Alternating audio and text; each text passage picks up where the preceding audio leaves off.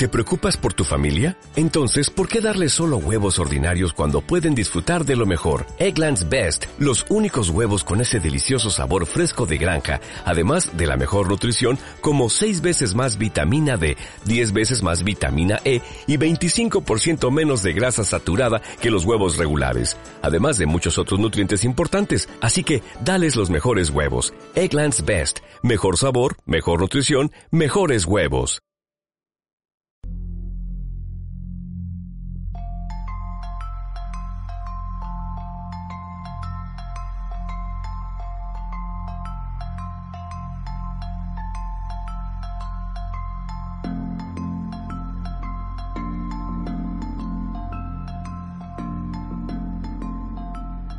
Un saludo para todos y todas.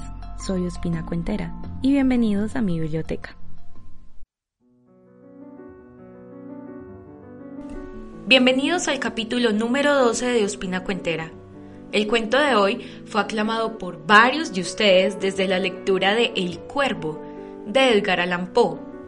¿No es muy interesante la manera en la que Poe nos hace entrar en un espacio inmundo donde precisamente un animal que para la gente en general no tiene nada de especial, se convierte en un sujeto cargado de emoción y de sentido. Personalmente, a mí me parece fascinante. Me parece fascinante la manera en la que se exalta la extrañeza presente en la naturaleza. Esas cosas que pasamos por alto y que realmente no nos tomamos el trabajo de adentrarnos en sus entrañas. Bueno, tengo para contarles que el cuento de hoy es El gato negro, cuento de horror escrito por el autor que les mencioné antes, Edgar Allan Poe, publicado en el periódico Saturday Evening Post de Filadelfia el 19 de agosto de 1843. Es el cuento de Poe que, considerado por los críticos del momento, es uno de los cuentos más espeluznantes de la historia de la literatura. Es decir, un contraste perfecto para el cuento que nos acompañó la semana pasada. ¿No creen? Yo puedo decir mucho, pero creo que este cuento nos puede decir un millón de cosas más. Así que apaguen la luz, pónganse en los audífonos y vamos a temblar juntos con la narración del gato negro. Poca gente va a creer esta asombrosa y extraña historia que voy a contar. Sin embargo, se me ocurrió realmente que puedo asegurar que no fue un sueño. Desde muy pequeño, yo era un niño conocido por mi carácter tierno y mi buen corazón tanto que hasta otros niños no tan buenos a veces se reían de mí. Lo que más me gustaba en el mundo eran los animales, y nada me hacía más feliz que darles de comer o jugar con ellos. Me casé muy joven y tuve la suerte de encontrar una esposa que sentía por los animales el mismo afecto que yo. Tuvimos un perro hermoso, un pez dorado, pájaros, conejos y un gato un gato negro muy inteligente. Mi mujer era un poco supersticiosa y solía recordarme la leyenda de que los gatos negros son brujas disfrazadas. Pero no le hice caso. Pluto, que así se llamaba nuestro gato, se convirtió en mi fiel compañero. Me seguía a todas partes.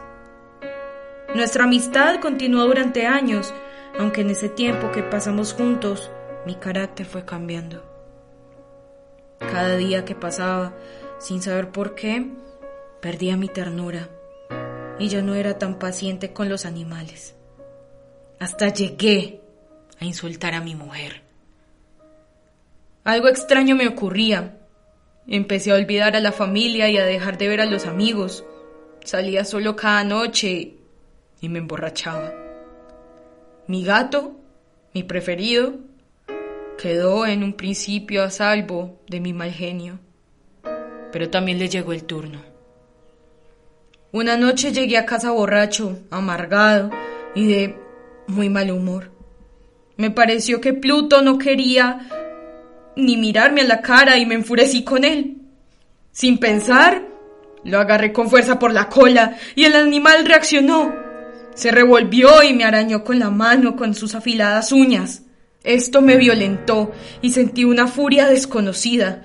De un gesto rápido saqué un cortaplumas que llevaba en el bolsillo y ¡zas! Le vació un ojo. Cuando el día siguiente me desperté, pensé en lo mal que estaba. Lo que había hecho estaba terrible. Pero estos pensamientos duraron poco y mi vida siguió por el mismo camino. Siguieron las noches en las tabernas y también los malos tratos a mi mujer y a los animales. Pluto se curó pronto, pero su imagen de gato tuerto me atormentaba y su simple presencia me hacía sentir odio. Una mañana, llevado por una fuerza extraña, agarré al gato. Le enrollé una cuerda al cuello y lo colgué de la rama de un árbol del jardín de mi casa. Lo ahorqué. Esa misma noche me desperté sobresaltado por unos gritos. ¡Fuego! ¡Fuego! Al levantarme vi como las llamas ardían por toda la casa. Mi esposa un sirviente y yo pudimos huir justo a tiempo para salvar nuestras vidas. Al día siguiente, con el fuego apagado, regresamos. La casa estaba prácticamente en ruinas y vi a un grupo de viejas chismosas que hacían corro en un rincón. Rodeaban la única parte que había quedado en pie, una pared de nuestra habitación. La gente exclamaba, ¡qué extraño! ¡Qué cosa más rara! Me acerqué intrigado. En la pared que se había salvado había aparecido una silueta negra, de gran tamaño, con la forma de un gato. El animal tenía además una cuerda alrededor del cuello y al verlo me asusté terriblemente. No entendí nada y solo sentí que el miedo paralizaba mi cuerpo. Durante algunos días noté una sensación parecida al remordimiento y llegué a sentir la necesidad de encontrar otro gato. Una noche, en una oscura y triste taberna, me pareció ver encima de un viejo tonel de vino una sombra negra. Había poca luz y tuve que fijar bien la vista para darme cuenta de que era un gato. Muy precioso. Un gato negro parecido en todo a Pluto en una cosa. Tenía una mancha blanca alargada en el pecho. El gato no tenía dueño, y cuando salí de la taberna me siguió y no se separó de mí hasta llegar a mi nueva casa. Al instante se hizo amigo de mi mujer y se sintió bien con nosotros, así que decidimos quedárnoslo. Poco duró la alegría. A la mañana siguiente descubrí con sorpresa que le faltaba un ojo exactamente el mismo que a Pluto.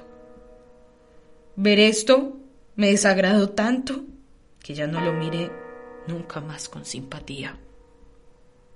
De hecho, en muy poco tiempo conseguí odiarle más que a Pluto.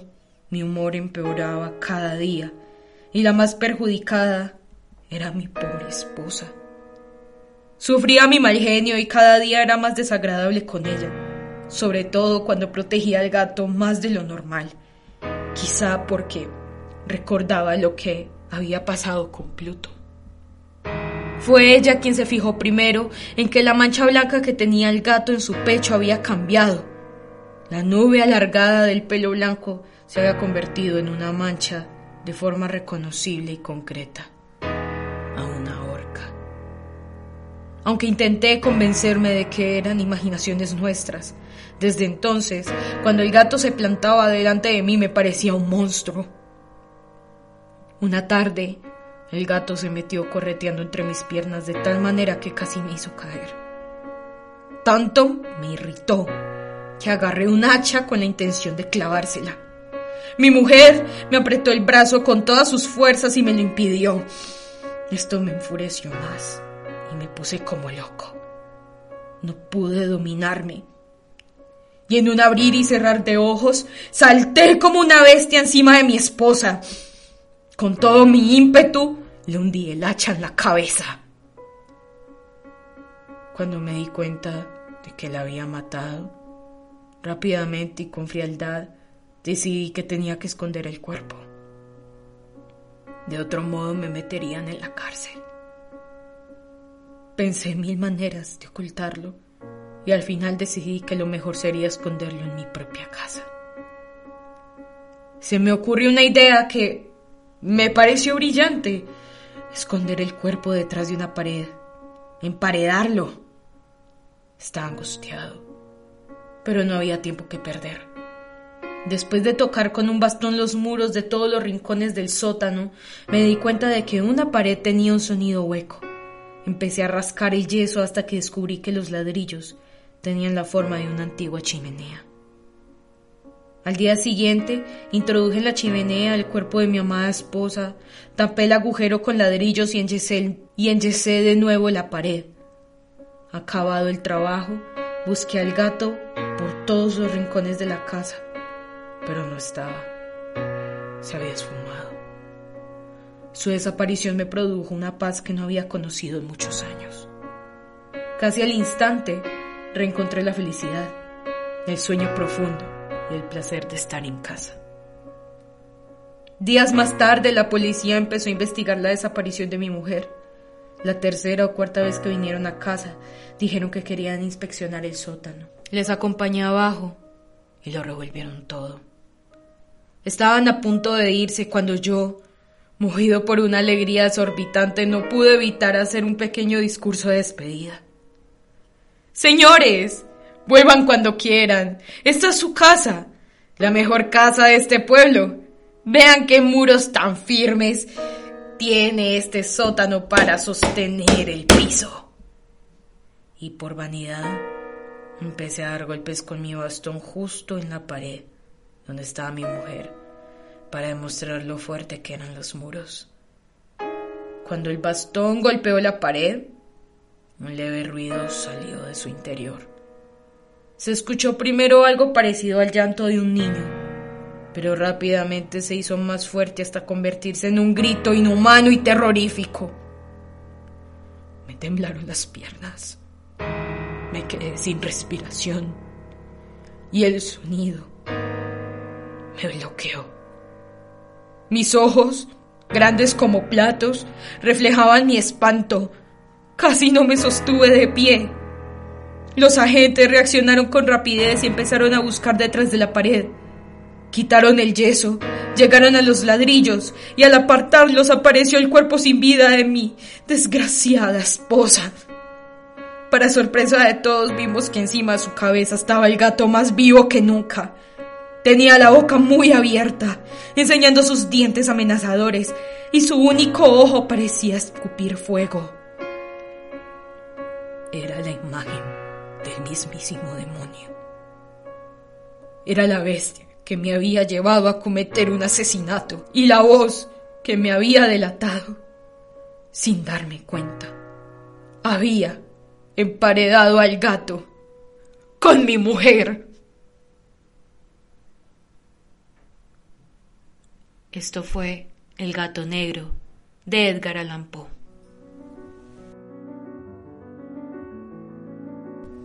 Antes de terminar con este capítulo, quiero volver a dejarles la invitación a que me den sus comentarios, opiniones y sugerencias en la cajita de comentarios. Los leo a cada uno de ustedes, intento tomar todas sus críticas y sugerencias para crecer cada día en este podcast. Igualmente, si te ha gustado este podcast, te invito a que te suscribas a él.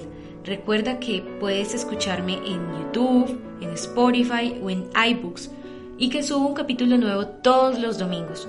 Si quieres tener una interacción más directa conmigo, te invito a seguirme en mis redes sociales Instagram y Twitter. Me puedes encontrar como arroba ospina cuentera, así todo junto. Y como siempre recuerden, Ospina Cuentera es un podcast de cuentería, recitación y literatura. Buenas noches.